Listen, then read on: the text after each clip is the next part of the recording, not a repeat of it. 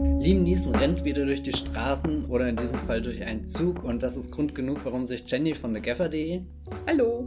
und ich, der Matthias von Das Filmfilter, zusammengesetzt haben, um im 31. Wollmilchcast über The Commuter von Sean Collet-Serrat zu reden. Darüber hinaus haben wir uns Gedanken gemacht über äh, Kleider machen Leute von Helmut Keutner und Princess It von Stephen Cohn, der oder Cohn, der dieses Jahr auf dem Unknown Pleasures in Berlin lief. Damit herzlich willkommen. Falls ihr The Commuter im Kino gesehen habt äh, und falls nicht, würde ich äh, prophylaktisch erstmal davor warnen, dass wir eventuell spoilern werden. Wir werden, glaube ich, nicht Kleider machen Leute spoilern. und wenn, äh, dann würde ich empfehlen, die, die äh, Novelle zu lesen. Nein, aber falls ihr The Commuter im Kino gesehen habt, dann hattet ihr vielleicht ein Déjà-vu. Denn der Film ähnelt ja ein ganz kleines bisschen Nonstop mit Liam Neeson, ebenfalls inszeniert von Jaume Collet-Serra, weil beide spielen auf engstem Raum, beide haben irgendwie ein Zeitfenster. In dem einen Film startet das Flugzeug und wird irgendwann landen und dann explodiert vielleicht zwischendurch eine Bombe. Bei dem anderen startet der Zug in New York und fährt auf seine Endhaltestelle zu. Wir wissen ganz genau, wie das Zeitfenster zwischen den einzelnen Stationen aussieht und dazwischen äh, explodiert vielleicht irgendwas, wird jemand getötet, wer weiß was. Es ist alles ziemlich viel Drama. Die beiden Filme ähneln sich sehr. Matthias, hat dich das gestört? Nee, mich hat das überhaupt nicht gestört, weil ich äh, gar nichts gegen äh, Dinge habe, die sich im Kino wiederholen, ähm, weil da ist ja immer ein bisschen Variation dabei und im Fall von Jean Collet-Serrat und Liam Neeson muss ich auch gestehen, das ist ein, ein Gespann, was mir sehr gut fällt. Den schaue ich auch gerne öfter mal zu, wenn sie das Gleiche oder was Ähnliches machen, weil ich bei den beiden weiß, da kommt irgendwas raus, was dann etwas zu erzählen hat, wo mich, wo ich, wo ich involviert werde, wo ich mitgerissen bin und ich habe auch nichts gegen Stirb langsam 2. Insofern bin ich immer an Bord, wenn ein Mann an der falschen Zeit, am falschen Ort äh, richtige Dinge tut. Das heißt, John Serrat ist das äh, uneheliche Kind von Rennie Harlan und John McTiernan. Wenn du das so sagst. Wir können ja noch mal ähm, kurz dran erinnern, dass Nonstop kam ins Kino und war damals schon der zweite Film, den John Collet Serrat mit Liam Neeson gedreht hat. Der erste war Unknown, beziehungsweise in Deutschland Unknown Identity oder was andersrum? Naja, egal. Der in Berlin gedreht wurde. Äh, genau, Nonstop war quasi der erste, der von ihren Koll Kollaborationen, der auf engstem Raum spielt, wo alles sich quasi auf Neeson und sein Ensemble fixiert und die beiden hatten hinterher die Idee, Nonstop 2 zu drehen, kam aber zu dem Schluss, dass die Geschichte aus Nonstop im Grunde wirklich zu Ende erzählt ist. Anders als die von John McClane zum Beispiel, die nie, niemals sein Ende finden wird. Und dann kam die Idee, das doch über The Commuter zu machen, der im Grunde eine ähnliche Story hat. Ein bisschen mehr Verschwörungskram drumrum. Äh, aber alle haben andere Namen als sonst und spielt diesmal nicht in der Luft, sondern in einem Commuter-Train zwischen äh, New York City und dem, der Peripherie quasi, wo die, Leute jeden Tag äh, 40 Minuten, eine Stunde, 90 Minuten in die Stadt fahren, um zu arbeiten, dann wieder zurück zu ihrem Einfamilienhaus in der bezahlbaren Gegend. Das ist so die Grundidee. Liam Neeson ist immer da in seinem äh, derselben Crew, die er über Jahre ähm, kennenlernt. Und da gibt's ja auch diese ganz tolle Auftaktsequenz, wo wir das ähm, sehen, diese, diese Wiederholung.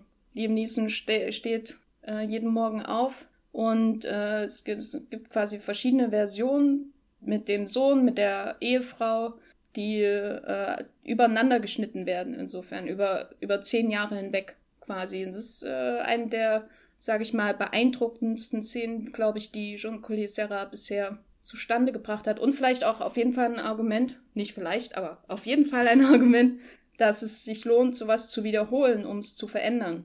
Ich finde aber, er hat generell in seinen Filmen sehr tolle Einstiegssequenzen, wonach äh, ich habe neulich ein Interview mit ihm gelesen, wo er über die Zeit seiner Filme gesprochen hat und gesagt hat, dass je, je älter er wird oder je länger er Film macht, desto disziplinierter wird er. Und ist er glücklich dann, dass dann ein Film wie The Shallows oder so knapp eineinhalb Stunden geht. Und äh, da ist dann die Einleitung natürlich sehr wichtig, dass man sich da nicht verrennt, sondern super präzise mit, mit ganz wenigen und ganz einfachen Methoden. Also so die, die Schnitte, die in dieser ersten Sequenz ist, die sind ja eigentlich so, so denkbar simpel, dass man, also mein, mein erster Gedanke war, das, das ist ja jetzt fast ein bisschen zu einfach, aber wenn, wenn dann diese Sequenz ins Laufen kommt und du den Rhythmus dahinter entdeckst und dann siehst, wie sich das Wetter ändert, wie, wie sich sein, sein, sein Gesicht mal strahlend vor Freude ist und dann irgendwie so aussieht, als hätte er den schlimmsten Tag seines Lebens hinter sich.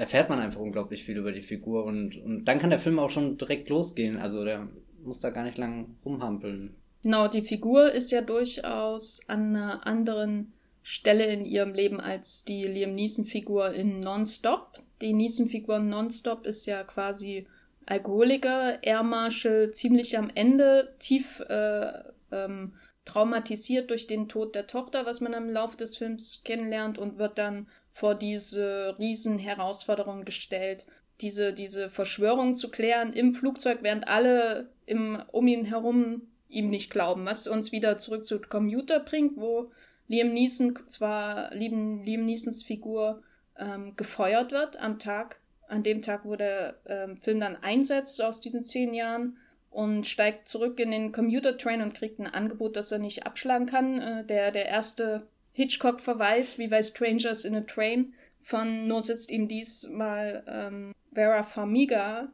gegenüber, die mit äh, Jean Collet Serra schon Orphan gedreht hat. Und äh, Matthias, würdest du das Angebot abschlagen? äh, also Vera Farmiga ist schon sehr überzeugend, was das Angebot angeht. Das Problem ist, das Angebot ist sehr äh, kompliziert und es, unter Umständen könnten Menschen vielleicht sterben. Also, das ist schon so eine Sache, aber er hat ja auch äh, genügend Motivationsgründe, das Geld, das sie ihm in Aussicht stellt, anzunehmen, weil, was ich ja ganz, ganz nett finde, wir haben ja gerade eben gesagt, dass äh, in Nonstop, dass er da dieser heruntergekommene Typ ist, der, der während diesem einen Flug sein Leben in Ordnung bringen muss oder so. Und Liam Neeson in, äh, wie heißt er jetzt? Neuer Commuter. äh, also Liam Neeson im Commuter wirkt jetzt wie wie die Figur, die dieses ganze Leben schon in den Griff bekommen hat, die, die rausgefunden hat, all die Hürden in der Ehe zu überwinden, mit, mit dem Sohn, mit wie er aufs College geht, rausgefunden hat, wie man das, das finanzieren kann. Also da wirklich einen Weg gefunden hat, so, so ein ganz pragmatischer Mann, der einfach die Probleme erkennt und sie dann angeht und, und mittlerweile eigentlich sehr weit gekommen ist. Und nach all diesen, diesen Dingen, wo er immer wieder Kraft und Hoffnung geschöpft hat und eigentlich so sein vorbildlicher, guter Mensch sein wollte, der in dem System, was halt nun mal in der Welt existiert, äh, sich da an die Regeln orientiert hat, nach den Regeln gespielt hat und dann bekommt er halt so, so einen mega unfairen Schicksalsschlag und, und ist jetzt wirklich so verzweifelt, dass er eben wirklich drüber nachdenkt, das Angebot anzunehmen, was er mh, hm, vielleicht gar nicht annehmen sollte, aber irgendwie Vera Farmiga lässt ihm ja auch keine wirkliche Option. Genau, das ist vielleicht so einer der ähm, Kritikpunkte, wenn ich Kritik an dem Film habe, dann vielleicht, dass es zu schnell zu dem Punkt kommt, wo er, äh, wo die Entführung seiner Familie angedroht wird und er keine Wahl hat, sodass der Charakter im Grunde gar nicht mehr wirklich in Frage steht. Weil am Anfang ist es interessant, da hast du ja schon das Gefühl, er will das machen und er braucht das Geld. Zu erwähnen ist hier natürlich, dass er ein Ex-Cop ist, der jetzt Versicherungsverkäufer ist und es wäre irgendwie interessant zu sehen, dieses ganze Spiel mit der Korrumpierbarkeit von einem Cop, das ja auch in dem Gespräch mit Patrick Wilson am Anfang dieser Kneipe ähm, aufkommt und was natürlich hinterher eine riesige Rolle spielen wird. Wie weit das mit diesem Charakter getrieben wird. Und im Grunde wird es nicht weit getrieben, weil er recht schnell sieht, no, eigentlich habe ich ja gar keine Lust drauf. Ich bin einer von den Guten und dann äh, droht die große Weltverschwörung äh, repräsentiert durch Vera Famiga, dass seine Familie entführt wird. Und er muss einfach mitmachen und damit läuft der Film schon von selbst, ohne dass man in Zweifel zieht, was seine Motive zum Beispiel sind an der Sache. Aber das ist jetzt kein gravierender Kritikpunkt, weil das, was mich ähm, wirklich an The Commuter freut, ist, wie unglaublich effektiv er die Regeln des täglichen Zugfahrens einführt und darüber hinaus die Leute, die das jeden Tag machen.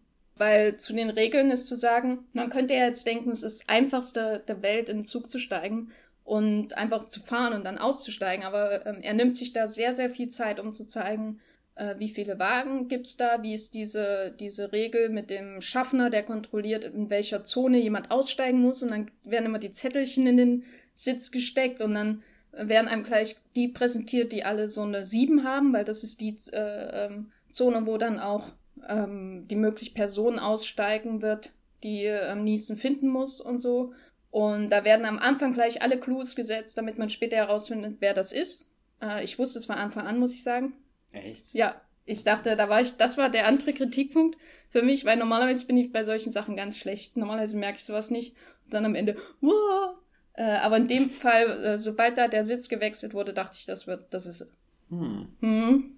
Ich war äh, sehr überrascht, aber ich bin auch, ich habe da überhaupt keine Ambition, wenn, wenn so ein Film so ein Rätsel aufgibt, mir das selbst Gedanken zu machen, weil ich ja eigentlich irgendwie habe ich immer das Gefühl, der Protagonist übernimmt ja die Aufgabe für mich und Du musst nicht denken. Oder ja, nee, so, so soll es sich jetzt nicht anhören, sondern ich habe während einem Bedürfnis, äh, während einem Film nicht das Bedürfnis, schlauer zu sein als der Film irgendwie. Das, keine Ahnung, das verstehe ich, das Konzept dahinter nicht. Ich will mich nicht ins Kino setzen, um, um zu entlarven, was da gerade passiert irgendwie. Das ist ja mein Kritikpunkt. Ich war nicht schlauer. Ach so, so. Ich war wesentlich dümmer als der Film und mir ist es trotzdem aufgefallen, weil normalerweise, wenn ich in so einen Film gucke, dann denke ich nicht so intensiv über den eigentlichen Plot nach. Ähm, hm. Plotholes und diese ganzen, dieses ganze Rätselraten, äh, Mysterien, das interessiert mich jetzt nicht wirklich an dem Film, deswegen gehe ich nicht ins Kino. Äh, also wegen Plotholes sowieso nicht. Aber in dem Fall dachte ich so, ah, das wird es sein und dann genau in der war es das. So, und da da war ich irgendwie traurig, dass der Film so ein niedriges Niveau hatte, was das Mysterium angeht, dass ich es ohne nachzudenken groß erraten konnte. Ne? Mhm. Das ist für mich kein gutes Zeichen. Aber, um, ähm, aber du musst doch auch zugeben, dass jetzt im Verlauf, also ich meine, der Film geht ja dann doch ein bisschen länger. Also so, so, er, er bringt ja ganz viele verschiedene Figuren schon gut ins Rampenlicht und gibt denen auch allen irgendwie so Motive oder lässt die mal verdächtig irgendwie dann durch den Gang gehen oder so. Also ich finde, der, der macht schon aus diesem Ensemble, was in vielen Filmen, keine Ahnung, dann eher rumsteht, sondern ähm, keine Ahnung, er arbeitet sehr aktiv damit. Ich habe bei den meisten Figuren oder fast bei allen Figuren irgendwie jetzt so, so ein kleines Profil im Kopf. Kann mir vorstellen, was sie zu Hause machen, ob sie gerade von der Arbeit kommen oder einfach nur hier rumfahren oder so. Und das eben macht er durch die ganzen kleinen Hinweise, wo du gerade eben schon erwähnt hast, dass er eben sowas Banales zeigt, wie. Ich finde übrigens Zugfahren gar nicht so einfach. Ich bin jetzt Weihnachten seit erster äh, seit langer Zeit mal wieder Zug nach Hause gefahren und das war sehr aufregend und sehr anstrengend. Gerade weil diese Zettel, die ja dann hingeklebt werden zu, wo steigt man aus, wo ist Sitzplatz reserviert oder so, ja auch nicht so zuverlässig sind und das Konfliktpotenzial, wenn, wenn dann sich jemand wohin setzt, wo eigentlich reserviert ist und dann, oh Gott, das, das war mein heimlicher Computer schon. Musstest du auch irgendwie Geld auf der Toilette in der, im Lüftungsschacht finden? Nee, bei mir lag da nur so ein toter Dude im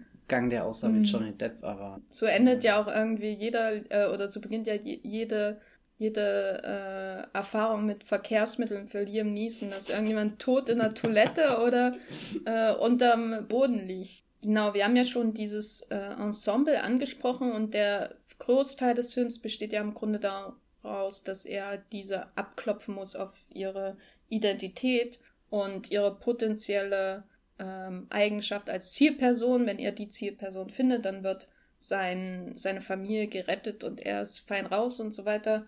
Und ähm, da findet sich doch was, was auch wieder viel mit Nonstop zu tun hat, wo er die ganzen Leute immer muss immer kontrollieren, ob die Leute gerade an ihrem Handy hängen oder nicht. Was mir besonders daran gefällt, an diesem Ansatz, den er sowohl bei Commuter und Nonstop hat, ist, dass es nicht so wirkt, als wären das jetzt einfach so Plot-Bausteine, äh, die zusammengesetzt werden, die dann halt Gesichter haben und ein, äh, die Klamotten von einer äh, Ärztin oder Krankenschwester und halt eine Gitarre. Die Gitarre ist extrem wichtig, beste Prop dieses Jahr in irgendeinem Film, sondern dass es bei dem jetzt bei Commuter, aber auch bei Nonstop schon so wirkt, als äh, hätte sich da so ein kleiner Mikrokosmos zusammengesetzt. Und Mikrokosmos ist doch dein Lieblingswort, dazu möchtest du doch bestimmt was sagen. mein, mein absolutes Lieblingswort, der Mikrokosmos, ist in Commuter sehr schön. Äh, der fängt ja in New York City an, das haben wir auch schon erzählt.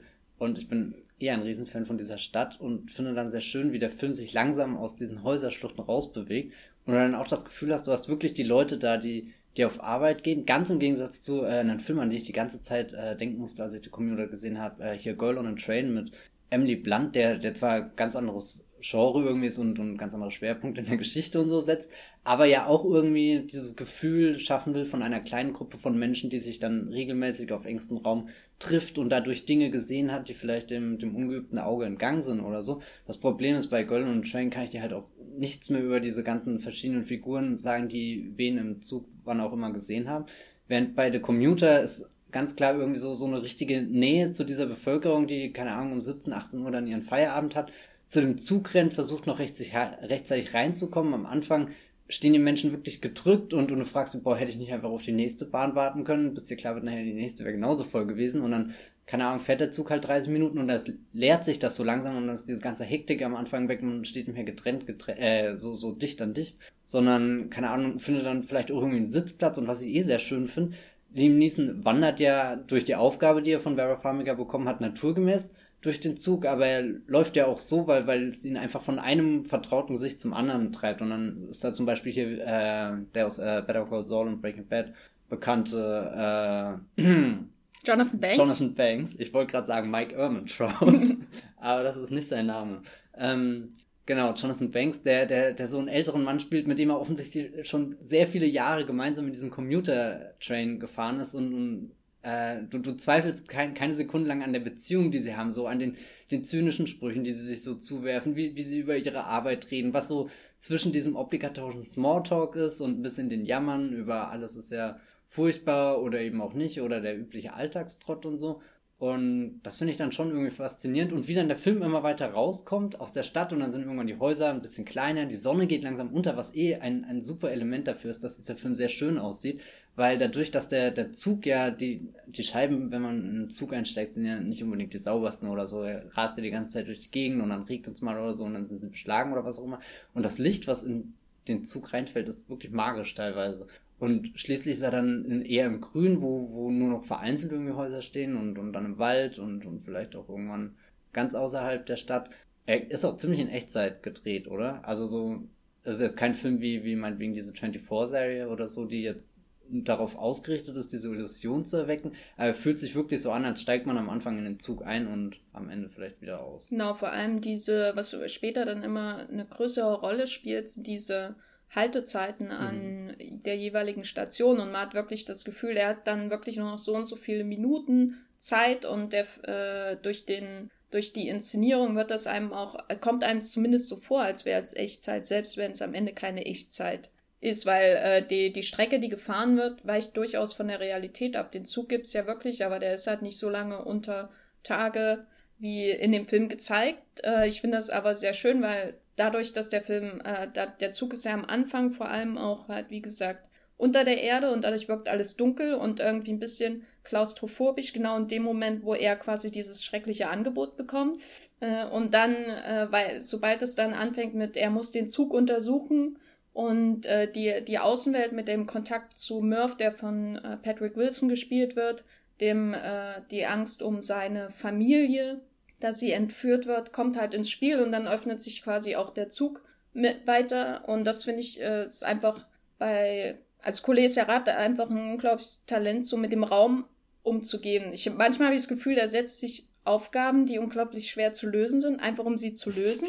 Das macht mir sehr viel Spaß in seinen Filmen. Also in dem Fall hat er halt quasi ein Abteil nachgebaut von dem Zug und das muss für alle Abteile stehen und dann muss er mit dem Raum auskommen, so wie er vorhanden ist. Und äh, bei Nonstop sehr ähnlich, einfach den Film quasi komplett in dem Flugzeug spielen zu lassen mit den zwei Klassen, die da existieren. Und das kann man natürlich einmal so sehen, ja, ist das jetzt einfach eine Stilübung oder warum macht er das jetzt so? Aber dadurch, dass dieses Ensemble da ist und dieser Mikrokosmos an Personen, der sich eben erst in einem Zug trifft, ne? Also anders als äh, Mord, sowas wie Mord im Orient Express, äh, wo quasi jede einzelne Figur ein Hauptdarsteller ihrer eigenen Geschichte sein könnte. Und ich mag auch den Brunner-Film sehr und auch die alte Verfilmung.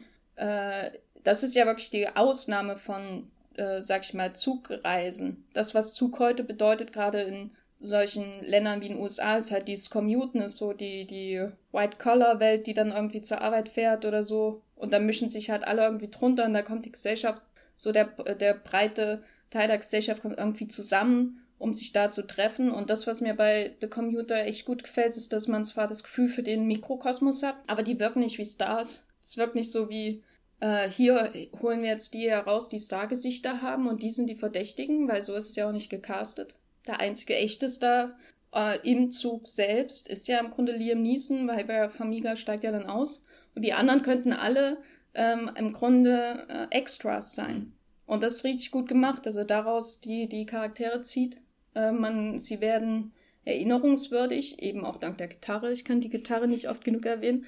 Aber es ist nicht so mit so, so künstlich wie bei im Orient Express. Jetzt stecken wir alle die wahnsinnige Geschichten und Gesichter und was weiß ich haben in einen Raum und einer ist der, der mögliche Mörder oder so oder alle am Ende Spoiler äh, sondern das ist wie so ein ganz normaler Tag, wo halt in dem Fall der Stalin diesen hineintritt in diese normale, glaubwürdige Welt. Und das ist echt gut. Dadurch wirkt das eben nicht wie eine Stilübung.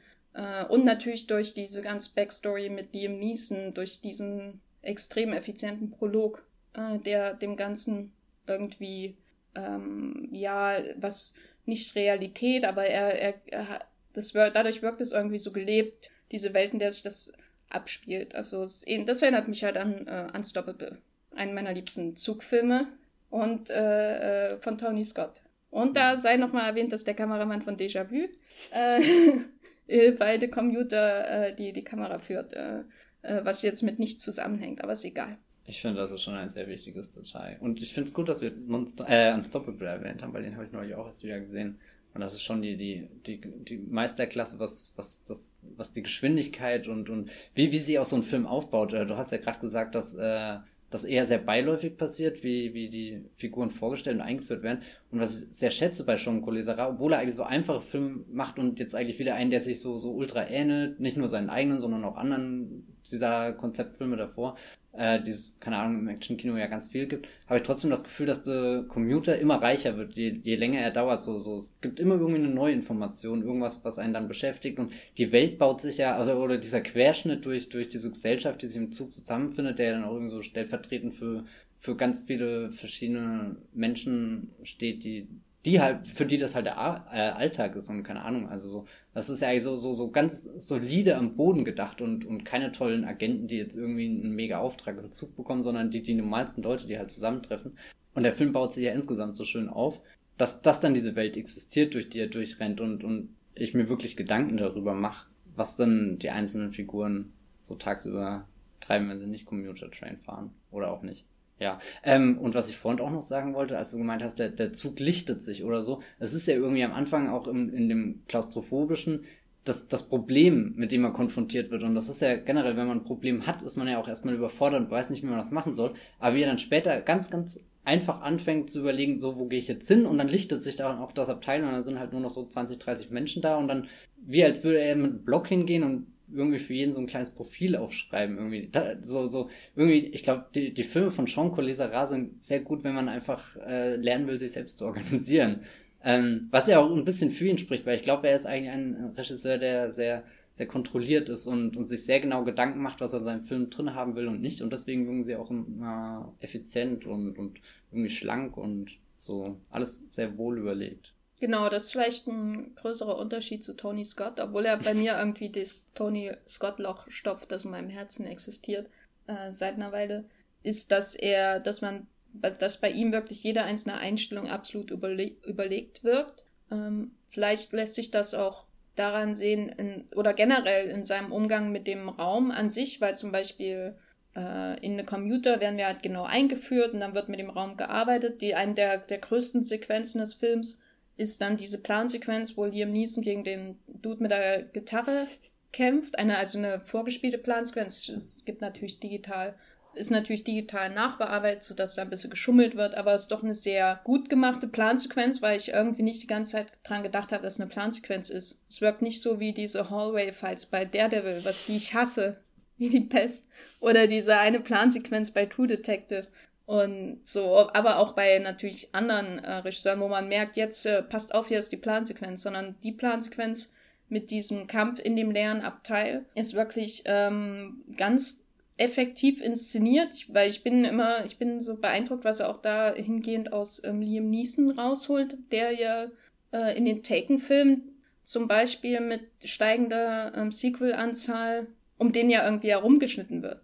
Und wo ich mich immer nicht ganz sicher bin, ist es das jetzt der, die Schuld von Liam Neeson oder die Schuld von den Leuten, die es inszenieren? Gab es ja diese viral gehende ähm, Szene, wo es irgendwie 30 Schnitte gab, nur damit er über den Zaun kommt. Und äh, auf einmal hat äh, Jean Collet eine Plansequenz mit ihm, in der er durchaus glaubwürdig auf kleinstem Raum mit jemandem kämpft. In Nonstop gibt es ja diesen großartigen Fight in der Toilette äh, gleich am Anfang, auf engstem Raum, auch wieder so ein Punkt, wo man denkt, Jetzt hat er sich eine Aufgabe gestellt, der Regisseur, und äh, mit den schwierigsten Variablen und die muss er jetzt lösen. Aber ähm, das, was mir gefällt, ist halt, dass der Raum auch irgendwie sich den Charakteren andient. Also am besten funktioniert es meiner Meinung nach in Orphan, dem Horrorfilm von 2009 mit Ralph Amiga, wo quasi Ralph Amiga und Peter Sarsgaard in so einem ultramodernen Haus, das wie äh, wirkt, als hätte man ähm, Bungalow angebaut über die Jahre, zehn Jahre lang immer ein neuer Anbau, alle fünf Monate und dann kommt sowas bei raus. Und die Ehe von beiden ist im Arsch und sie versuchen das mit einem mit einer Adoption irgendwie zu retten. Und das Haus ist am Anfang super ähm, äh, oder wirkt am Anfang wie so ein La modernes Labyrinth. Und dann kommt dann kommt dieses fremde Kind, Kind in Anführungszeichen, Spoiler, naja, egal, rein. Und äh, man hat, der ganze Film besteht im Grunde daraus, dass das Kind, äh, das ja alle dann bedroht, dass den Blick auf dieses Haus, die Kontrolle über das Haus als visuelle Strategie quasi äh, unter seine Kontrolle nimmt, bis man, weil der ganze Film hat, hat halt bestimmt 20 Szenen, das Kind, in dem das Kind äh, irgendwie Leuten nur zuhört und dabei was hört und dann guckt's ganz böse in die Kamera und er findet bei jeder einzelnen Szene eine andere visuelle Strategie bis hin zu dem Punkt, wo man das Gefühl hat, das Kind hat die ultimative Kontrolle über die Wahrnehmung dieses Haus in dem Haus und kriegt alles mit. Und äh, dementsprechend wird das quasi, diese, diese Inszenierung auf engstem Raum wird, äh, wird quasi verbunden mit der Charakterentwicklung innerhalb dieser Familie. Und das gipfelt dann alles darin, dass Rare Famiga mit dem Auto in das Haus rast. Im großen Finale. Und das ist ganz, ganz äh, toll gemacht. Und das ist auf jeden Fall einer der Punkte, den ich am interessantesten bei Jean-Collet Serra äh, finde und der sich auch in The Commuter wiederfindet. Diesen, dieser, wie dieser Raum, der so ein richtiger Alltagsraum ist, auch wieder so ein Nichtraum irgendwie, weil, wie, wie beim letzten Mal, als wir über Terminal geredet haben, dem sich alle finden, aber der auch nur da ist, damit alle ihn wieder verlassen könnten, können. Könnten, ist schon können, gut. könnten. Genau, wie der ähm, quasi unter die Kontrolle von Liam Neeson kommt, der ihn kontrollieren muss. Oder er muss ihn ja an sich reißen. Er muss endlich wissen, wer jeder Einzelne in diesem Zug ist, sozusagen. Und äh, was kann ja nur zur Eskalation führen. Eigentlich finde ich das ja schön, wie er, wie er den Zug so wirklich an sich reißt und ihn ja auch teilweise auseinanderlegt oder, oder eben auch das Flugzeug, wie als, als würde, hätte er so ein kleines Lego-Set, was er dann halt umdesignen muss und, und seinen Bedürfnissen anpassen muss. Du hast ja gerade schon gesagt, dass äh, Vera Farmiga scheinbar am Ende mit dem Auto irgendwo reinrast. Und das ist echt was, was ich sehr an Sean Lesera schätze, dass er diese, diese, äh, keine Ahnung, diese Filme hat, die, die lange Zeit mit sehr wenig, sehr viel machen, aber dann auch diese, diese sehr befriedigend, sehr erfüllenden, großen Action-Szenen rausholt. Und dann, und dann gibt's auch wirklich so eine Szene, wo halt jemand von einem Waggon zum anderen springt. Also er ist so ein Element, was, was in einem James Bond-Film halt irgendwie abgenickt wird, weil das ist halt das, was James Bond macht und das kann er und das ist auch kein Problem und keine Herausforderung für ihn. Aber wenn Liam Neeson dann von einem Waggon zum anderen hechtet oder so oder den abkoppeln muss oder dann am Ende der, der Zug aus den, den, den Bahnen gerät, da quasi diese, diese ganze kleine Welt, die, die so schön im Alltagstrott war, die dann, keine Ahnung, wirklich sich überschlägt, so, so bildlich, wie man das darstellen kann. Da, also das finde ich, da bin ich sehr begeistert und, und dann, dann fühlt sich ja auch alles, was sich davor so angesta äh, angestaut hat, ist das so, so ein kleiner Moment der Erlösung und ich war auch jetzt, als ich äh, Nonstop nochmal gesehen habe, und mir war nicht mehr klar, dass, dass der Film das, das Flugzeug wirklich bis zum bittere, bis zur bitteren Landung auf dem, auf dem, dem, dem Boden dann begleitet und, und keine Ahnung, das, ich dachte irgendwie, der, der Film hört einfach auf und sie landen ganz normal. Und das, obwohl ich ihn schon mal gesehen habe, das ist vielleicht auch sowas. Das schon Collegius Filme dir zwar sehr viel geben, mit dem du arbeiten kannst oder so, aber jetzt im großen Bild nicht, sich nicht so ins Gedächtnis brennen aber das meine ich jetzt nur positiv, weil eben dadurch haben sie auch diesen, diesen, diesen Mehrfachsichtungseffekt, dass, dass man nochmal reinschauen kann und wieder was entdecken kann und, und sich nochmal mitreißen lassen kann von der Geschichte. Vielleicht, weil ich mir im Kopf abspeichere, na gut, das ist halt jetzt schon wieder Liam Neeson bekommt eine Aufgabe, muss irgendwas lösen und dann wird jemand entführt oder irgendwie es geht um Geld und, und keine Ahnung, irgendwas steht auf dem Spiel. Und das ist das, was ich mir im Kopf speichere. Und dann, wenn ich den Film wieder schaue, merke ich erst diese, diese ganzen kleinen filigranen Details mit, mit seiner Familie, mit seiner heruntergekommenen Person oder auch nicht mit, mit all den anderen Dingen. Das ist schon immer wieder eine tolle Erfahrung. Ja, Punkt. ja, was du auch angesprochen hast mit den Action-Szenen, ich meine, er, er hat diese Anleihen bei Hitchcock und so, aber er endet halt ähm, jeden seiner Filme irgendwie so ein bisschen mit dieser, mit dem Ende von, oder dem Action-Äquivalent von dem Ende von North by Northwest, nämlich wo die, der Zug in den Tunnel fährt. Quasi. Das heißt, der, das Flugzeug muss äh, an Island irgendwie Bruch landen, der Zug muss entgleisen und äh, in The Shallows muss sie halt den Hai erlegen. Er hat ein Talent, die Katastrophe durchzuziehen und am Ende trotzdem so ein, so ein hoffnungsvolles Ende dazulassen. Kriegt nicht jeder gut. Wobei ich aber sagen muss, dass mir nonstop das Ende schon besser gefallen hat. Das, was ich, oder wo ich mir noch nicht so klar bin, ob Liam, äh, ob äh, Liam, ob Jom, äh, J-Dog, äh, Jom Collet Serrat dazu in der Lage ist, halt einen Film oder einen ganzen Film im Stillstand irgendwie ähm, zu inszenieren, weil das, was ich interessant finde, jetzt etwas spoilerhaft, bei ähm, Commuter, wir reden ja vor allem jetzt die ganze Zeit darüber, was passiert, während der Zug noch fährt, aber ein großes Stück des Films ähm, äh, spielt sich ja dann im, nach der Entgleisung ab. Diese Hostage-Situation da, ähm, die Fenster müssen zugeklebt werden äh, mit Zeitung und so weiter. Und Patrick Wilson kommt dann rein, um zu verhandeln. Und das ist ja eine Szene, die, die wirkt so im Nachhinein oder Sequenz wirkt so im Nachhinein wie, das muss jetzt irgendwie abgehandelt werden, weil sonst hat der Film kein Ende. Und da fand ich das bei Nonstop schon besser gelöst, dass der Film quasi aufhört mit, wir sind jetzt Bruch gelandet, das Flugzeug hat aufgehört zu fliegen, ist zum Stillstand gekommen, noch ein Zwinkern zu Julian Moore und dann Schluss. Oder hattest du nichts Gefühl? Na, Erinnerst du dich noch Ja. an das Ende des Films? Ja, ja, natürlich. Ähm, ich kann das ein bisschen nachvollziehen, aber er hatte, also Commuter hat ja am Ende auch nochmal richtig viel, was er auspacken will. Insofern, der, der, der Zug ist vielleicht zum Stillstand gekommen, aber, aber der Film erzählt ja immer noch oder, oder, über, oder fängt dann erst eigentlich mit den großen Überraschungen an. so Und äh, vielleicht hat mich das auch eher gestört, dass er dann auf einmal von, von so was Kleinem, was sehr gut funktioniert hat, auf eine viel größere Ebene will, die dann eine ganze Verschwörung umfasst und und irgendwie zum Schluss auch nochmal Baron Famiga in den Film holt und fragt sich einfach nur, was für eine riesengroße Organisation muss, die, muss dieses ganze Ding da jetzt äh, eingefädelt haben, was, weil, weil das, das sind ja unendliche Ressourcen involviert. Aber gleichzeitig finde ich es auch irgendwie faszinierend, dass er das einfach so, so durchzieht und, und eigentlich alles darauf hinausläuft, dass Liam Neeson zum Schluss eine mega Punchline hat, die er dann in, in der gleichen Situation quasi sie sitzen wieder gegenüber im Commuter-Train und, und er kann ihr dann so einen One-Liner entgegenschießen. Das ist vielleicht ein bisschen albern, ist aber cool.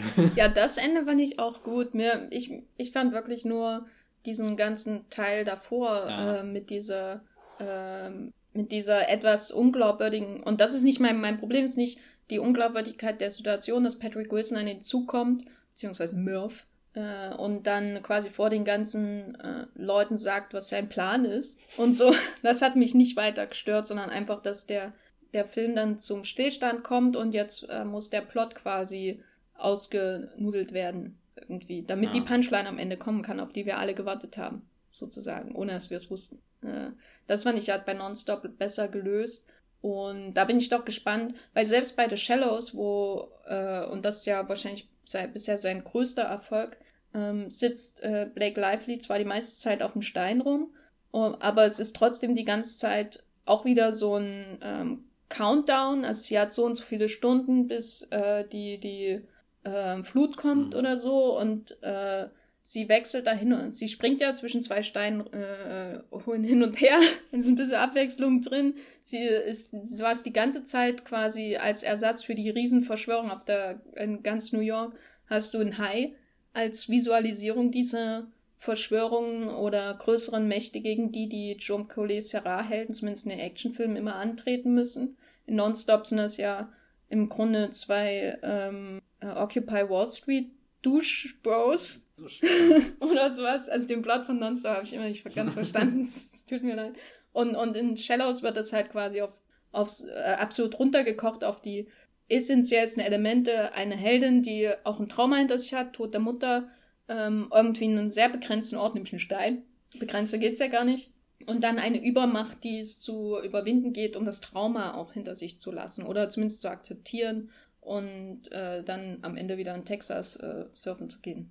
Oder so, Spoiler. Und äh, da finde ich doch, diese Reduktion ähm, geht bei mir bei The Commuter am Ende nicht so richtig auf. Also diese Reduktion auf einen Ort ähm, und dann einen Bösewicht und einen Niesen quasi, äh, diesmal leider ohne ähm, äh, Möwe. Steven Seagal ist leider diesmal nicht dabei, weil eben am Ende noch dieser ganze Kram Mhm. abgewickelt werden muss. Ne? Was nicht heißt, dass ich Als, als hätte er sich ein bisschen über, übernommen, sowas. Ja, also das wirkt, da bin ich mir halt noch nicht sicher, wie, ähm, wie flexibel ist Collet was das Drehbuch angehen kann, äh, angeht. Also was ist da überhaupt noch möglich bei ihm? Ähm, ich bin auf jeden Fall gespannt jetzt mit, wenn er mit Dwayne Johnson Jungle Cruise dreht, weil Dwayne Johnson erscheint mir nicht wie der klassische, ähm, verletzliche, traumatisierte Collet Serra Held. So. Na, aber vielleicht wird das ja für ihn auch die, die Chance, mal ein paar neue Facetten in seine, sein, sein Franchise Viagra-Persona mm. reinzubringen. Jungle Cruise ist auch so der generischste Filmtitel. Was ist denn eigentlich Jungle Cruise? Das heißt ja schon nach einer indirekten Jumanji-Fortsetzung. Ja, na, das ist ja sowas wie Pirates of the Caribbean, also oh. so eine Disney-Attraktion, die zum Film wird. Und dann werden wir noch sieben Filme von sehen. Und irgendwann wird Johnny Depp auch mitspielen. Hoffentlich nicht. Ich, ich glaube nicht. Wann hattest du denn zum ersten Mal das Gefühl, dass du ja überhaupt einen Film von einem Regisseur siehst, der irgendwas Besonderes drauf hat? Äh, vermutlich, als ich Nonstop im Kino gesehen habe, weil den habe ich damals mit einer ziemlich geringen Erwartungshaltung geschaut und war dann richtig gepackt. Und äh, zwar auch noch nicht so bereit, irgendwie Sean Colliserei jetzt richtig ernst zu nehmen, sondern äh, damals den Film vor allem wahrgenommen als halt einen dieser richtig guten Liam Neeson-Action-Filme, nicht so wie, wie Taken 48, wo, wo ich nur noch die Augen verdrehe, weil er so, keine Ahnung, so aggressiv und eklig ist oder so, sondern wo ich das Gefühl habe, dass dieser Liam Neeson als Actionstar mit seiner gebrochenen Präsenz sehr unheimlich berühren kann und, und dann ist der, der Film auch noch hochspannend. Und vor allem äh, ist mir damals aufgefallen, dass es so einer dieser Filme, wo man den Cast liest und halt immer irgendwie so nach Liam Neeson irgendwie abbricht und dann vielleicht noch Julianne Moore mitkriegt. Und wenn man den Film sieht und merkt, oh Gott, Lupita Nyong'o ist dann auch noch dabei oder so, also so, es, äh, wir haben ja vorhin, äh, du hast ja vorhin gesagt, ähm, dass er diesen einen Star hat und alle anderen sind halt sehr, sehr, sehr unauffällig in den Nebenrollen, aber trotzdem schämt er sich dann nicht dafür, richtig, richtig gute Schauspieler dafür zu holen. Jetzt eben auch in der Commuter äh, dann eben äh, Mike Ehrmantraut oder wie auch. Jonathan Banks, ja, Jonathan er Banks. hat einen Namen. Ja. Und vor allem sehe ich auch hier, dass Letizia Wright mitspielt, die ja demnächst auch in Black Panther dabei ist. Also so, so, er stopft seine Filme schon mit, mit unerwarteten Gesichtern und, voll. Und, und er führt das Vera Famiga Patrick Wilson Universum aus Conjuring weiter, wofür ich ihm sehr dankbar bin. Ja, also ich glaube, äh, genau, aber wieder zurück, Nonstop ist, glaube ich, der erste Film, wo ich ihn, äh, wo ich dann aufmerksam wurde und ich glaube, der Durchbruchsfilm ist halt definitiv The Shallows, das ist mein absoluter Liebling. Ich komme darauf zu sprechen, weil äh, ich glaube, Commuter ist, ist jetzt sowas wie der, der Durchbruchsfilm, was die, die ernste Auseinandersetzung mit Jean-Collet Serrat angeht, habe ich so das Gefühl, zumindest bei den amerikanischen Filmkritikern, den ich bei Twitter folge und so, hat sogar, hat sogar so weit geschafft, dass Richard Brody vom New Yorker einen Artikel, einen kritischen Artikel über die Autor, Auteureigenschaft von John Collet Serra geschrieben hat. Und ich glaube, wenn man Richard Brody gegen sich hat, dann hat man es geschafft in der, in der Welt. Und ich finde, ich würde jetzt nicht sagen, dass er ein Auteur ist an sich oder so. Es ist eigentlich auch relativ irrelevant, aber das erste Mal, als ich wirklich ähm, Jaume Collet Serra wahrgenommen habe, war eben nicht ganz zufällig in dieser Vulgar Auteur-Bewegung, der ich immer noch nachtrauere, einfach weil sie ganz viele wunderbare Texte bei Mubi damals beim Notebook äh, rausge äh, oder her, ähm, hervorgebracht hat, bis es dann nach zwei Jahren alles kaputt gegangen ist wegen Kelle Marsch. Der ist allein daran schuld. Kelle Marsch. Grüße denn, an dieser Stelle. Wir sehen uns auf der Berlinale. genau, das äh, werde ich ihm niemals verzeihen. Jedenfalls wurde ähm, Jean Collet Serrat damals so im Verbund mit Paul W.S. Anderson genannt, mit Tony Scott und mit Pierre Morel, der Taken inszeniert hat, zum Beispiel als ähm, äh, Vulgar-Auteur, auch natürlich Michael Bay ähm, und diverse andere. Und ich habe so das Gefühl, dass ähm, im Grunde Jean Collet Serrat das erfüllt hat, was ich mir von Pierre Morel erhofft habe, weil der erste Taken war wirklich und dann auch äh, Bonlieu 13, äh, Dress. Äh, District 39, der, ah, der ja. Parkour-Film von Pierre Morel. Ja, die Hölle von Paris. äh, war wirklich ein, ein ganz, da hat man wirklich das Gefühl, da ist jemand äh, da, der wirklich ein ganz, ähm, weiß nicht, irgendwie so ein organisches oder ein Talent für organisch inszenierte Action einfach hat. Und das hat sich irgendwie nicht erfüllt, zumindest mit sowas wie The Gunman oder so. Und währenddessen kommt halt die ganze Zeit schon Collet Serra und macht genau das, aber mit einem deutlich weniger zynischen Grundgefühl als zum Beispiel bei Taken. Und äh, auch bei, bei Ghetto Gangs, die Hölle von Paris. Äh, und das finde ich halt, äh, oder da, dadurch, da hat er sich halt langsam Schritt für Schritt hervorgetan. Ähm, was an ihm damals schon gelobt wurde, ist die einfach das handwerkliche Können.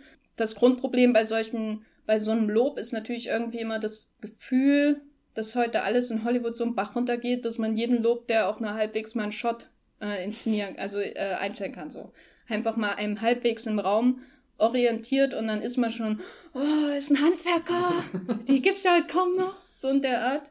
Da, vielleicht profitiert er auch davon. Vielleicht wäre das in den 50ern anders gewesen, wo das eher so verbreitet war, dass Leute das machen können.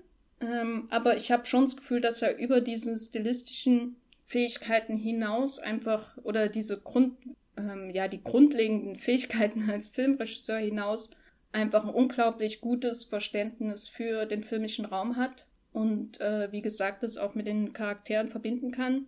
Deswegen wirken seine Filme nicht wie leere stilistische Übungen und ich finde sie auch äh, dadurch noch, ähm, sag ich mal, teilweise noch beeindruckender als äh, die Filme von Paul W.S. Anderson, wo ich manchmal oder wo ich quasi nur bei wenigen Figuren wirklich eine ähm, wirkliche, in, wirkliches Interesse für die Entwicklung oder so spüre, halt zum Beispiel Alice aus den Resident Evil Filmen. Aber was, was interessiert einen irgendeine Figur aus äh, Die drei Musketiere zum Beispiel? Ich mache mir jetzt noch Gedanken, wie Christoph Walz hier die Tage übersteht in seinem Schloss. In Bamberg.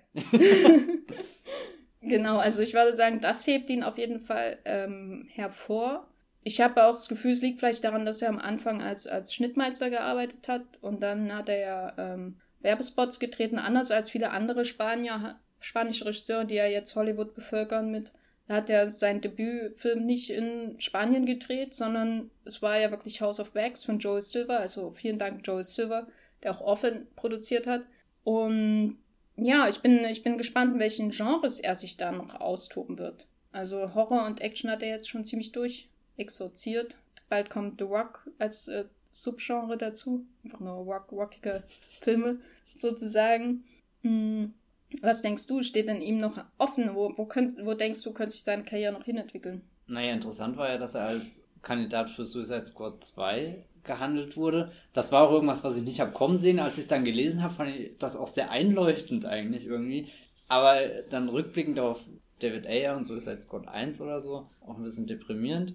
Auch irgendwie, ähm, ich weiß nicht, also ich glaube, er hat jetzt, ähm, oder ich finde das eher schade, wenn er jetzt in diese Megaliga der Blockbuster aufsteigt, weil das, was er macht, sind ja diese ganzen Mitbudget-Filme, denen immer so hinterhergetrauert ist, wird. Und als ich jetzt Weihnachten hier auf der Flucht mit Harrison Ford gesehen habe, ja. habe ich mich auch so, so, der Film hat sich richtig gut angefühlt, so, so, obwohl er jetzt nicht sehr, sehr, sehr tief geht irgendwie, aber kann er, irgendwie habe ich das Gefühl, dass, dass ich schon Colisera als Äquivalent dafür aktuell im Kino bezeichnen würde, weil, weil diese Art von Actionfilm, die nicht einfach nur hohl sind und die nicht irgendwie ein High Concept haben oder so und, und dann nicht so ein, keine Ahnung, Blockbuster wie, wie Tor 3, der ja eigentlich gar keine Action-Szenen mehr hat, sondern nur noch irgendwelche Figurennamen, die aufeinander rennen und dann ist schon alles awesome getan oder so.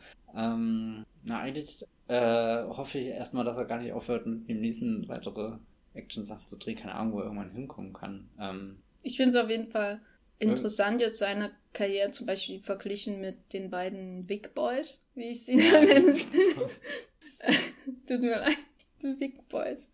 Wicker, Wickermen sozusagen, wenn man so will. genau. Äh, genau, weil die kommen ja auch, die haben ja auch, ähm, gehören ja auch zu dieser, es ist keine Welle, aber zumindest zu Regisseuren, die sich hervortun in Mid-Budget-Action-Filmen, die es immer weniger gibt im Kino. Und das irgendwie auch so konsequent betreiben. Also dann eben auch sowas wie Atomic Blonde drehen und dann John Wick 3. Und der eine macht halt jetzt Deadpool. Das ist der erste Grund für mich, Deadpool überhaupt nochmal eine Chance zu geben seit Deadpool. Äh, sehr gut dabei eigentlich. Ja. und äh, da bin ich jetzt auch gespannt, wer, also wie, da hoffe ich auch, dass sie weiter irgendwie in dem Mid-Budget-Bereich treu bleiben. Es ist ja immerhin Deadpool und nicht, weiß nicht, Avengers 7 oder so. Aber ja. erfolgreich. Ja, irgendwie gönne ich es ihnen, obwohl ich Deadpool hasse wie die Pest. Avengers 7 können ruhig die, die Russo-Brüder machen, mit ihrer umfangreichen Erfahrung aus Arrested Development und Community. Also es ist gerade eigentlich furchtbar, dass wir zwei tolle Serien nehmen, um, Aber um was Furchtbares zu umschreiben. Naja, gut. Ist schon, ist schon äh, äh, bezeichnend, dass dafür die Russo-Brüder ausgewählt werden und nicht der Mann, der die beste Community-Action-Episode gedreht hat, nämlich Justin Lin. Aber wie dem auch sei, wir sind ja bei Collet Serrat, den ich auch zu Justin Lin zählen würde, den ich zu den Wickerman, Wick Boys äh, äh, zählen würde als Regisseure, die in dem Bereich arbeiten, wo ich hoffe, dass sie auch dem irgendwie mindestens ansatzweise treu bleiben. Ich meine, Justin Lin ist natürlich jetzt schon wieder eine ganz anderen Ebene, aber es sind auch so die, die Ausläufer der Vulgar Auteurs, irgendwie die nächste Generation. Das klingt auch wie ein schlechtes Sequel. Vulgar Auteurs 2, Next Generation, mhm. Vulgar Babies. Äh, too fast, too gar. genau. ähm, genau, wir können ja vielleicht zum Abschluss einfach mal die unsere jeweilige Top 5 der Jean Collet Serra-Filme äh, hinausposaunen in die Welt. Äh, Matthias, äh, kannst du anfangen? Meine fünften. Von all den fünf Filmen, die ich gesehen habe, ist der, äh, der, der mich dann am wenigsten begeistert hat, der, den ich jetzt am jüngsten, äh, also erst kürzlich zum ersten Mal gesehen habe, nämlich einfach Unknown. Aber du hast auch Goal 2 gesehen, ne? Was? Nicht? Nein, warum Ach, du hast nur Goal 1 gesehen. ich habe ich hab weder noch von den Goal-Filmen gesehen. Ja, bis ich einen Fußballfilm schaue, da muss schon äh, Kick It Like Backhand mit Keira Knightley kommen. Ich glaube, das ist echt der einzige Fußballfilm, den ich kenne. Ja, auf alle Fälle Unknown. Äh, der erste Niesen Jean Colesara, der ist, äh, ja, ich weiß nicht, da, da hat mich echt am meisten irgendwie dieses ganze Berlin-Gebrabbel gestört. Und Aber da, so. die Szene, wo, die, wo das Auto äh, in die, die äh, Stra gelbe Straßenbahn fährt, ja, da haben sie im Friedrichstadtpalast applaudiert, als der damals echt? bei der Berlin. Das war meine Lieblingsszene im ganzen Film. Und ein sympathischer Stasi-Offizier. Das fasst eigentlich Jean Collet Serrats Genreansatz schon zusammen, dass er einfach hier den Armin, war es Armin, Armin Müller-Stahl oder Bruno Ganz? Bruno Ganz, oder? Bruno Ganz, äh, einfach, das ist halt Genre, ne? Da, da ist halt auch der, der sympathische Oppi von der Stasi dabei. Aber red weiter, Matthias. Äh, ja, naja, genau. Also es, es, reicht ja für den fünften Platz. Ich finde, da ist er ganz gut aufgehoben. Äh, danach finde ich sehr toll ähm, Ronald Knight, den hatten wir auch schon mal im Podcast sehr ausführlich besprochen. Das ist so der, äh, wo ich immer ein bisschen Angst habe, ihn irgendwann nochmal zu schauen, weil er so, so groß ist und nicht so, so konzentriert wirkt. Aber im Kern war das ja auch schon einfach ein sehr, sehr packendes Familiendrama fast. Und äh, äh, würde ich jetzt auch fast nochmal schauen, jetzt wo, wo Joe Kinnaman anfängt, äh, ein interessanter Schauspieler zu werden oder zumindest mal wieder eine große Netflix-Serie hat. Ich äh, fand ihn nämlich in House of Cards Staffel, was auch immer, in den letzten, hat er äh, den, den Gegenpart von Spacey gespielt. Und da habe ich ihn so richtig schätzen gelernt und dachte, das ist doch der, der damals irgendwie in Run All Night war und ich nicht so wirklich wusste, was ich von ihm halten soll.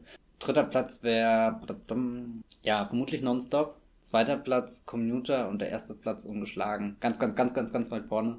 Äh, The Shallows. Ähm, also es gibt wenige Filme, die, die so, so, ach, großartig sind. Ja, ich habe alle Jean Collet Serra-Filme außer Gold 2 ähm, äh, geguckt, weil ich halt das wie mit Hitchcock und Johnny Tone, all meinen anderen Lieblingsregisseuren, irgendeinen muss ich mir aufheben und Spielberg, äh, damit ich mal später noch einen Film von ihm hab wenn irgendwie Apple ist. Äh, und da habe ich mir, glaube ich, wahrscheinlich den besten ausgesucht. Ja. Mhm. Jedenfalls habe ich alle anderen geguckt. Äh, House of Wax hat es nicht reingeschafft, obwohl ich den sehr spaßig finde. Und da hat man auch schon, das ist ja sein Debüt, dieses ganz, die ganze Idee des ähm, Raums äh, natürlich ad absurdum geführt mit dem Wachsfigurenkabinett. Genau, dann meine Top 5 und 4 ist jetzt so ein bisschen fast Gleichstand The Commuter und Nonstop weil ich Nonstop öfter gesehen habe, gebe ich ihm einfach mal einen Vorzug. Bei Commuter bin ich noch nicht so sicher, dann habe ich es einmal gesehen. Muss ich erstmal schauen, wie er mir und insbesondere wie mir das Finale in, in einem Jahr, in drei Monaten übermorgen gefällt. Platz 3 geht bei mir an The Shallows, den ich ganz toll finde. Äh, aber ja, ja, den kann man schon gucken.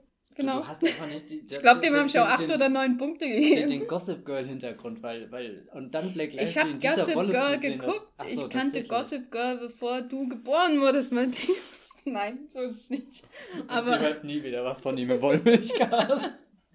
nein, nein. Ich, ich habe den Hintergrund und sie war immer das, was mich am meisten genervt hat in Gossip Girl. Ähm, genau, aber wenigstens hat sie niemanden vergewaltigt. ähm, genau. Äh, nein, auf Platz 3 ist wie gesagt Shallows. Auf Platz 2 habe ich jetzt abgevotet, äh, nee, nee, egal. Orphan, den ich gestern nochmal geschaut habe, den Horrorfilm mit Vera Famiga und Peter Sarsgaard, der für mich einfach so einer der beein am beeindruckendsten konzipierten Horrorfilme ist, der ähm, irgendwie auch viel Hitchcock-Elemente drin hat, insbesondere dieses ganzen, ähm, den ganzen Spiegelhorror aus Psycho sehr, damit sehr spielt in der ersten halben Stunde, aber trotzdem auch gleichzeitig ein ziemlich beeindruckend hartes Ehedrama ist, äh, das in sehr seltsame, bizarre Richtung geht, die man am Anfang wirklich nicht erwartet hat. Und äh, Vera Farmiga äh, darf äh, die Heldin spielen, finde ich immer gut. Und auf Platz 1 bei mir noch One All Night, bei dem ich aber allerdings auch ähm, noch Angst habe, ihn wiederzuschauen. Der war damals auch auf Platz 1 meiner Top 10 des Jahres ähm, nach deutschen Kinostarts und da muss ich mich noch mal rantrauen, den zu schauen. Aber den habe ich einfach mal auf diesen Platz gelassen. Naja, es ist ein Zeichen. ja. Der hat auf alle Fälle diese mega coole Sequenz in Zeitlupe, wo er das Gewehr nachlädt. Das ist schon, schon eine der ultra Lime Neeson Moves, nachdem er sein Lichtschwert einmal ausgefahren hat. Gut, müsste, ich, müsste ich Lime Neeson Moves ranken. Irgendwo war auch in Taken, äh, in Taken der, der Schlag hinten ins Genick oder so. Ja, ich glaube, es lohnt, also für alle, die da noch skeptisch sind, lohnt sich vielleicht mal die anderen Neeson-Filme zu schauen, insbesondere die späteren Taken-Filme. Na gut, es lohnt sich nicht, die zu schauen. Die späteren, das hört sich auch an, als gibt es da wirklich 48 Na, es gibt davon. einen guten und einen, der, in dem Liam Neeson ähm, Granaten über äh, Istanbuler Dächer wirft, den dritten, naja.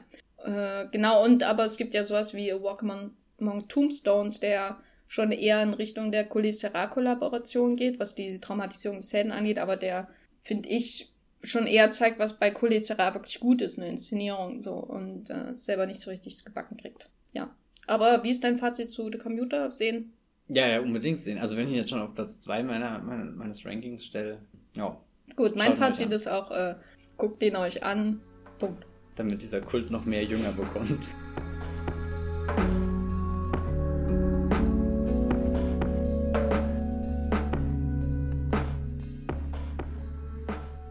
Kommen wir nun zum zweiten Teil unseres Podcasts. Matthias, du warst auf dem äh, wunderbaren Unknown Pleasures Festival in Berlin, habe ich gehört. Hast du gehört? Ja. Da hast du doch bestimmt einen Film gesehen, über den du reden möchtest. Ich habe äh, eingesehen, das haben wir ja auch schon in der Einleitung Also so überraschend kommt das jetzt, glaube ich, für keinen. Ich will ja noch halbwegs professionell ja, ja, wirken. Äh, ich finde das gut und es tut mir aufrichtig leid, dass ich das jetzt so gegen die Wand gesetzt habe. Gesehen habe ich nämlich den tollen Princess Sid. An dieser Stelle erst ein Lob an das Unknown Pleasures Festival. Ich habe jetzt, glaube fünf Filme dort gesehen und die waren alle hervorragend. Ich glaube, ich bin ein sehr großer Fan von diesen kleinen Festivals wie auch das 14 Films, was nochmal so, so die, die Creme de la Creme der kleineren Filme, die es nicht irgendwie nach Deutschland mit einem Kino- oder DVD-Start geschafft hat, nochmal so, so zelebriert, wie man sie eigentlich sowieso zelebrieren müsste. Und, und da gibt es so viel zu entdecken. Und jetzt äh, das Unknown Pleasures legt ja den Fokus auf amerikanisches Independent-Kino. Kann man auch nicht so viel oder vielleicht doch sehr viel falsch machen, aber dafür war die Auswahl oder zumindest die Filme, die ich gesehen habe, dann sehr toll. Und der beste war eben Princess Sid von Stephen Cohn, von dem ich davor noch gar nichts gesehen hatte. Äh, der Film erzählt von äh, einer Figur, nämlich Sid, die Prinzessin, die äh, ins Märchenland kommt oder vielleicht auch nicht, eigentlich nur nach äh, zu ihrer Tante nach Chicago, wo sie jetzt für den Sommer ist, weil ihr Vater, keine Ahnung, gerade ein bisschen Stress hat oder so. Es gibt da am Anfang einen kryptischen Anruf, der, der einleitet, was, was passiert sein könnte, dass, dass offensichtlich die Polizei gerufen wurde und dass zwei Leichen gefunden wurde, aber das steht dann erstmal so wie so ein Schatten über den Film und man ist am Anfang ganz bestürzt. Aber das ver vergisst man dann sehr schnell, eben weil, weil sie in, in das Chicago kommt, was, was sehr, sehr grün ist, sehr, sehr sommerlich. Also es spielt ja auch im Sommer, man spürt die Hitze ganz gut und, und irgendwie äh, hat der Film auch so, so, ein, so einen echt so einen entschleunigten Trott, so, so ganz entspannt und, und er zeigt jetzt auch nicht Chicago Innenstadt, wo, wo ganz viele Menschen sind, sondern ist eher so ein bisschen außerhalb in dem, was man so als, als Vorort oder vielleicht der Prenzlauer Berg Chicagos, ich weiß es nicht. Also irgendwas, wo, ja, wo man es sich gut gehen lassen kann das eigentlich. Zehlendorf äh, Chicagos. Ah, da habe ich nicht genug Erfahrung gesammelt, um das jetzt zu. Also es äh, ist eigentlich was, wo man sich schon vorstellen könnte, zu wohnen und alt zu werden. so. Auf alle Fälle kommt sie da zu ihrer Tante, mit der sie äh, jetzt eine sehr, sehr, ähm, sehr praktische Beziehung hat. Also es ist halt die Tante, aber irgendwie verbindet sie nicht was. Die treffen sich nicht regelmäßig an Weihnachten und schreiben sich scheinbar auch nicht viele Postkarten und dann geht der Film erstmal auf dieses Verhältnis ein, was gar nicht existiert, aber was, was dann im Begriff ist zu entstehen und wie sich die beiden kennenlernen, annähern, obwohl sie ja sehr, sehr gegensätzlich sind. Und das kommt dann zum Beispiel dadurch zum Ausdruck, dass das, äh, keine Ahnung, äh, die Tante ist äh, Schriftstellerin und im, im Ort eigentlich ziemlich berühmt und, und äh, hat sehr viele begeisterte Leserinnen und Leser, die dann auf der Straße um Autogramme bitten oder so. Und Sid ist halt eher so, so eine klassische Teenagerin, die mh, erstmal nach dem WLAN-Passwort fragt und äh, gar kein Interesse hat, überhaupt eines dieser Bücher aus dem Regal zu nehmen, ähm, obwohl sie die empfohlen bekommt oder so und, und auch gar nicht neugierig ist, wer, warum denn ihre Tante so berühmt ist, sondern für sie ist das dann eher so, so ein komischer Augenblick, wo, wo sie selbst ja noch nicht weiß, wer ihre Tante ist und dann sind da scheinbar um sie rum ganz viele andere Menschen, die, die noch viel mehr Bescheid wissen und vielleicht hunderte von Seiten mit, mit Gedanken, die ihre Tante da zu Wort gebracht hat, äh, gelesen haben und, und sie steht ja ganz am Anfang und das macht der Film eben sehr schön, dass er sich so zusammenführt. Dann habe ich mir noch aufgeschrieben, äh, dass es ja auch eine, eine Coming-of-Age-Geschichte ist und vorhin angedeutet, dass es so wie so ein Märchen ein bisschen aufgebaut ist. Aber äh, sie ist die Prinzessin, die eigentlich aus dem Süden kommt, der ja, der ja dann eher mit Vorteilen in den USA belegt ist, aber eben in den Norden, also nach Chicago kommt, wo die Menschen aufgeschlossen sein sollten. Aber dann sie ist die Neugierige und, und keine Ahnung, entdeckt halt viele Dinge, ihre Sexualität in verschiedene Richtungen und muss dann feststellen, wie, wie sowohl bei ihrer Tante als auch dem Umfeld, in dem sich ihre Tante bewegt, äh, da dann doch mehr, äh, mehr gefestigte Meinungen existieren, als sie das selbst irgendwie erwartet hat. Und der Film äh, macht am Anfang auch sehr viele Eindrücke, als, als wäre das alles eine sehr schöne, harmonische Welt, wo, wo, wo, keine Ahnung, jeder mit ihm reden kann, aber das ist dann natürlich nicht so und es kommt dann zu verschiedenen Dingen wie, keine Ahnung, häuslicher Gewalt und sowas und äh, da wird er dann sehr düster, obwohl er davor sehr schön im Sonnenschein so vor sich hingeplätschert ist und dieses, dieses Urlaubsfeeling so von, von Tagen, wo eigentlich nichts ansteht, wo man entspannen kann und so, da wird er dann sehr ernst und äh, sehr berührend. Und was ich sehr schön auch finde, wie äh, Stephen Cohen seine Figuren zusammenführt in dem Film, also jetzt nicht nur die Tante und äh, ihre äh, und, ähm, und Sid eben, sondern auch, äh, keine Ahnung, Sid lernt dann äh, Katie kennen, die ähm, das ist dann quasi der, der Handlungsstrang, wo, das mit der häuslichen Gewalt unter anderem zusammenkommt und äh, die beiden verlieben sich dann so ein bisschen, aber wissen auch irgendwie, dass es äh, nur so eine Sommerliebe bleiben wird, dass sie sich trennen werden und, und das am, also der Film hat einen, äh, strahlt am Ende auch was sehr merkwürdiges dazu aus, dass, dass Dinge einfach vorübergehend Phasen oder so, dass man da durchkommt, aber kommt dann zu dem glücklichen Fazit, dass, dass irgendwas dann von all den Erfahrungen, die man im Sommer über gesammelt hat, bleibt. In dem Fall ist das ein ganz äh, unwahrscheinlicher Anruf äh, einfach bei der Tante wieder, wo sie sich einfach nur kurz zu Wort melden will und, und nach den zwei Stunden ist dann klar, dass so, so brüchig alles davor war und so grausam und äh, es kommt dann nämlich später raus, dass der äh, Polizeianruf eben war, dass äh, die, die Mutter und äh, der Bruder gestorben sind und so weiter. Ähm, aber dass sie jetzt eben in der Tante jemanden gefunden hat, mit dem sie reden kann. Also es ist eigentlich sehr einfach, aber irgendwie dann doch sehr einfühlsam rübergetragen. Mm, ein sehr stimmiger Film vor allem. Interessant, er ist innerhalb von, glaub, ähm, der Regisseur hat gesagt, dass der erste Skriptentwurf und die Rohschnittfassung nur drei Monate auseinander liegen und das ist ja eigentlich schon eine gestörte Zeit für, für so einen Film, der, der, der ja eigentlich hochprofessionell gedreht ist und, und jetzt am Ende auch so ein, so ein stimmiges Bild eben hat. Ja, den möchte ich äh, euch allen ans Herz legen. Wenn ihr den irgendwo anschauen könnt, dann tut das. Es ist auch ein sehr geistreicher Film, weil äh, das, das Milieu, in dem sich ja die Tante bewegt, ist ja so, so, ähm, keine Ahnung, sie ist Schriftstellerin, dann kommen da ja auch viele Menschen zusammen, die, die was zu sagen haben, die die Ansichten zur Welt und zur Gesellschaft haben und so. Und Sid crasht das dann ein bisschen so aus ein bisschen Provokation, ein bisschen Neugier, ein bisschen Pubertät und so. Und, und dabei macht er ganz viele kleine Diskurse auf, über die man dann nachdenken kann. Manche werden geschlossen, manche eben nicht. Ähm, ja, doch. Ist ein Film, wo man sich auch tot verlieren kann. Das ist doch sehr gut. Vielleicht ist der bei äh, iTunes US oder so. Ja, die das, Indie-Filme das kann sein. Also ich habe auch schon in meiner Letterbox-Liste haben dann sehr viele gesehen und die habe ich nicht im Kino gesehen. Also irgendwo wird er schon äh, auf iTunes oder so sein. Das war Princess Sid von Steven Cohn. Die Jenny hat, glaube ich, noch einen Film von einem anderen Regisseur geschaut. Auch ein unbekannter, aufstrebenderer. Oh, ich weiß es gar nicht. Helmut, Helm, Helme, Herme, Hermet? Kann man aufstrebend sein, wenn man tot ist? Also ich finde, er ist schon sehr, sehr aufstrebend in seinem Schaffen. Das wird ja jetzt erst so nach und nach entdeckt. Genau, letztes Jahr in Bologna gab es ja auch eine Retro über ihn von Olaf Müller eingeführt. Äh, aber den hier äh, habe ich auf äh, Wunsch eines einzelnen Lesers, der uns Feedback, äh, Lesers sage ich schon, eines einzelnen Zuhörers, der uns Feedback gegeben hat, es lohnt sich nämlich Feedback zu geben, extra nochmal geschaut, kurz vorm Podcast. Und zwar handelt es sich um Kleider machen Leute von Helmut Keutner.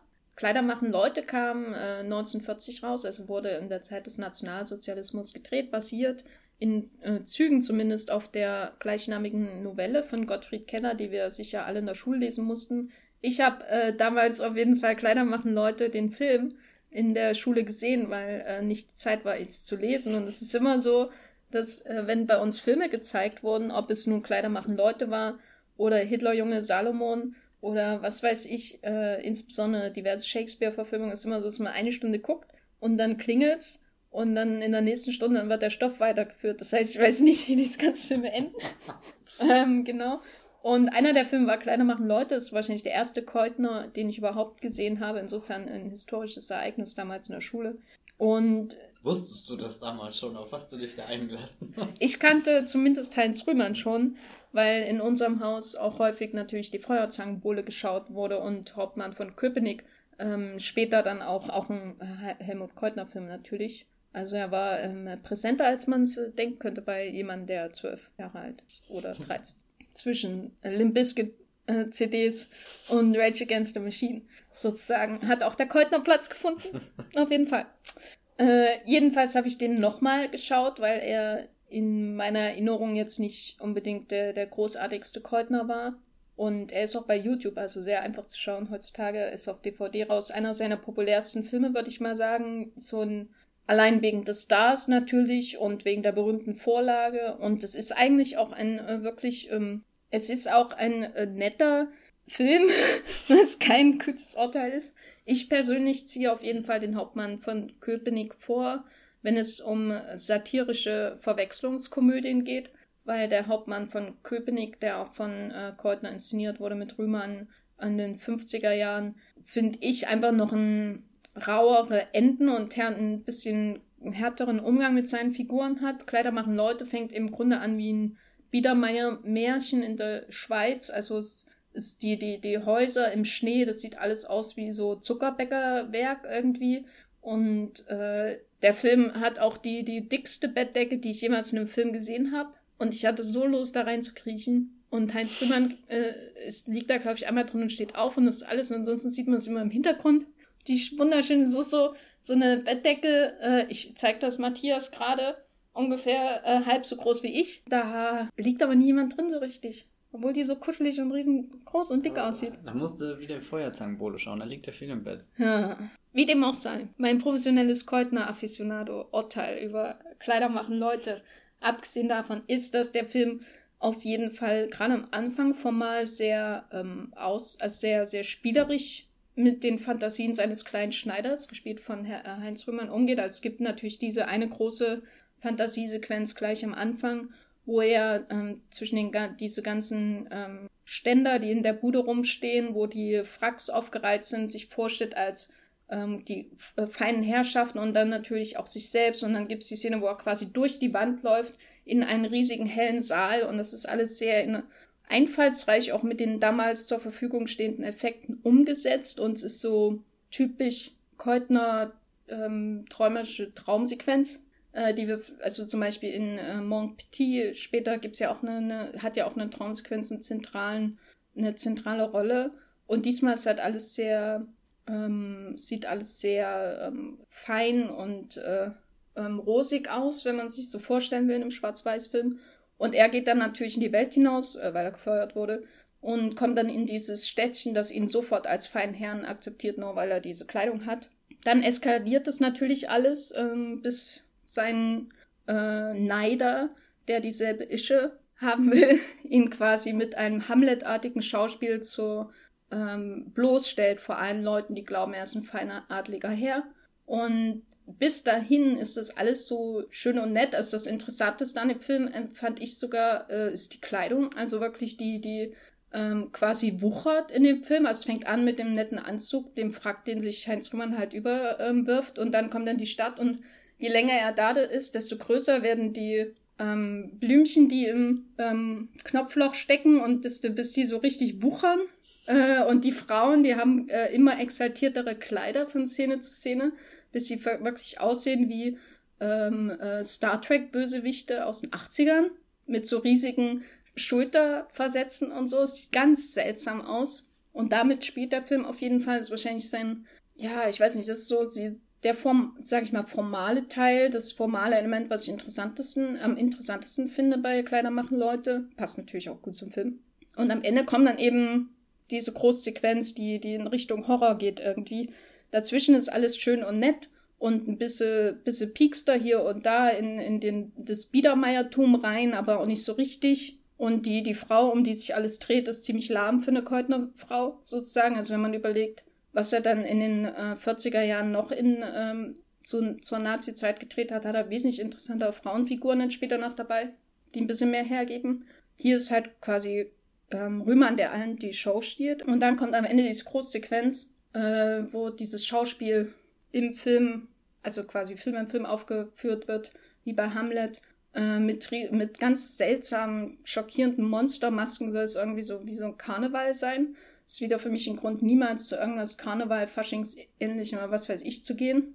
Bin ich dagegen, äh, trotz meines Nachnamens. Und äh, das wirkt, das ist alles, finde ich, von der Idee her richtig spannend auf jeden Fall. Und es sind auch ähm, ganz gruselige Figuren, die diese ganze Idee von der Verkleidung und dem ähm, Dünkel, der sich daraus aus dieser Kleidung ergibt, irgendwie ad absurdum führt, aber es ist halt relativ, weiß nicht, nicht sehr, nicht sehr einfallsreich inszeniert oder ist relativ statisch, theaterhaft äh, inszeniert und deswegen dauert es dann auch ein bisschen zu lang für meine, für meinen Geschmack, bis dann so, äh, bis dann die richtige Eskalation erfolgt, weil sobald die, die Gemeinschaft natürlich dann erfährt, dass sie ähm, die ganze Zeit vor einem, einem Schneider gekniet haben, sozusagen, zerstören die, die ganze, das ganze Rathaus oder was das ist. Und das ist so eine Szene, wo ich dachte, ah, oh, hm. da, da kommt's raus. Da ist, das ist so richtig äh, äh, der Wahnsinn, der dann ausbricht. Aus, erst diese Massen und dann diese Massenzerstörung. Und das dauert aber alles nur fünf Minuten. Und da hätte ich mir ein bisschen mehr von gewünscht, glaube ich. Was wahrscheinlich nicht unbedingt Keutner liegt, aber da dachte ich auch, da kommt der, da wird der Film auf einmal aus seinem, da wird der ganze Zuckerguss halkmäßig zerbrochen und dann bricht der ganze Wahnsinn dieses äh, kleinbürgerlichen äh, Milieus äh, zum äh, Vorschein und äh, ähm, bricht aus und zerstört alles einfach, weil man halt eine Weile lang vor jemanden jemanden geachtet hat, der es, der es auf, auf äh, dank seines Standes gar nicht wert ist, geachtet zu werden. Und das ist, das war der, so der Moment, wo ich dachte, ah, da, da kommt er zu sich selbst, der Film, aber es passiert halt wirklich in den letzten zehn Minuten. Weiß nicht, ob sich das unbedingt lohnt. Aber ich äh, bin äh, gespannt, weil ich habe noch ein paar andere Keutners vor mir, äh, die sicher auch in dem einen, anderen, an, einen oder anderen Podcast äh, besprochen werden. Äh, unter anderem Der Apfel ist ab, äh, ab, auf den ich mich schon sehr freue. Der auch bei YouTube ist, glaube ich. Das war Kleider machen Leute von Helmut Keutner aus dem Jahr 1940. nebenbei gesagt, die ganzen äh, systemkritischen Dinge, die dem Film manchmal un unterstellt werden. Das, da, dem würde ich nicht unbedingt folgen. Das wirkt wirklich so wie eine ähm, Heinz Rühmann unter Heinz Rühmann Unterhaltungsfilm aus den 30ern, der weniger problematisch ist als Hitlerjunge Quecks sozusagen, aber äh, und auch und auch die Feuerzangenbowle natürlich, der dahingehend natürlich noch viel viel ähm, fragwürdiger ist, was sein, seinen Figuren und Weltbild angeht. Äh, Kleider machen Leute ist einfach ein netter, äh, nette Literaturverfilmung, die nicht so angestoppt wird, wirkt, trotz der, des Alters der Vorlage. Und äh, ja, ist jetzt nicht unbedingt einer meiner Lieblingskeutners oder so. Also ich glaube, es ist sein dritter Spielfilm. Der erste war Kitty und die Weltkonferenz, der auch schon so satirische Ansätze hat.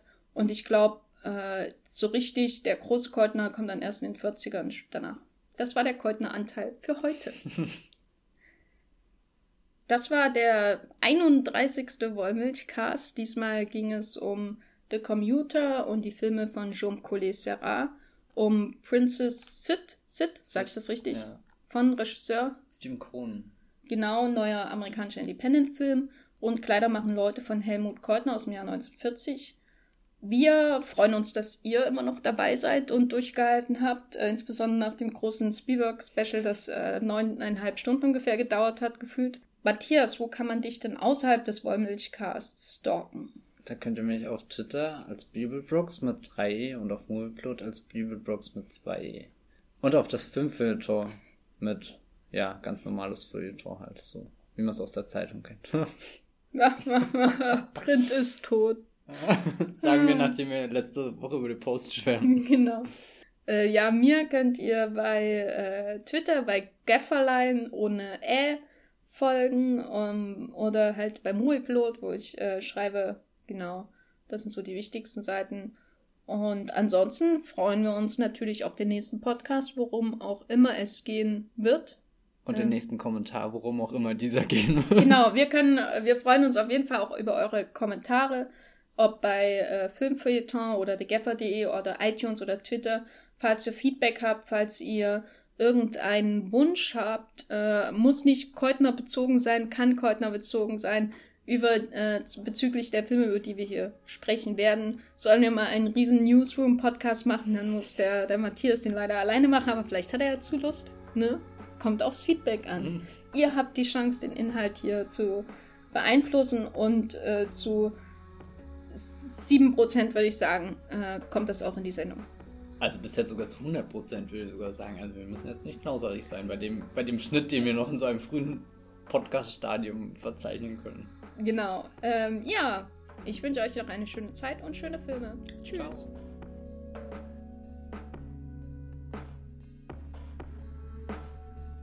Der Wollmilchcast wird produziert von Matthias Hopf und Jenny Jecke. Unser Intro und Outro stammt aus dem Song Slam Canto von Kai Engel. Ihr könnt den Podcast bei allen gängigen Apps abonnieren und wir freuen uns über Kommentare und Bewertungen bei iTunes.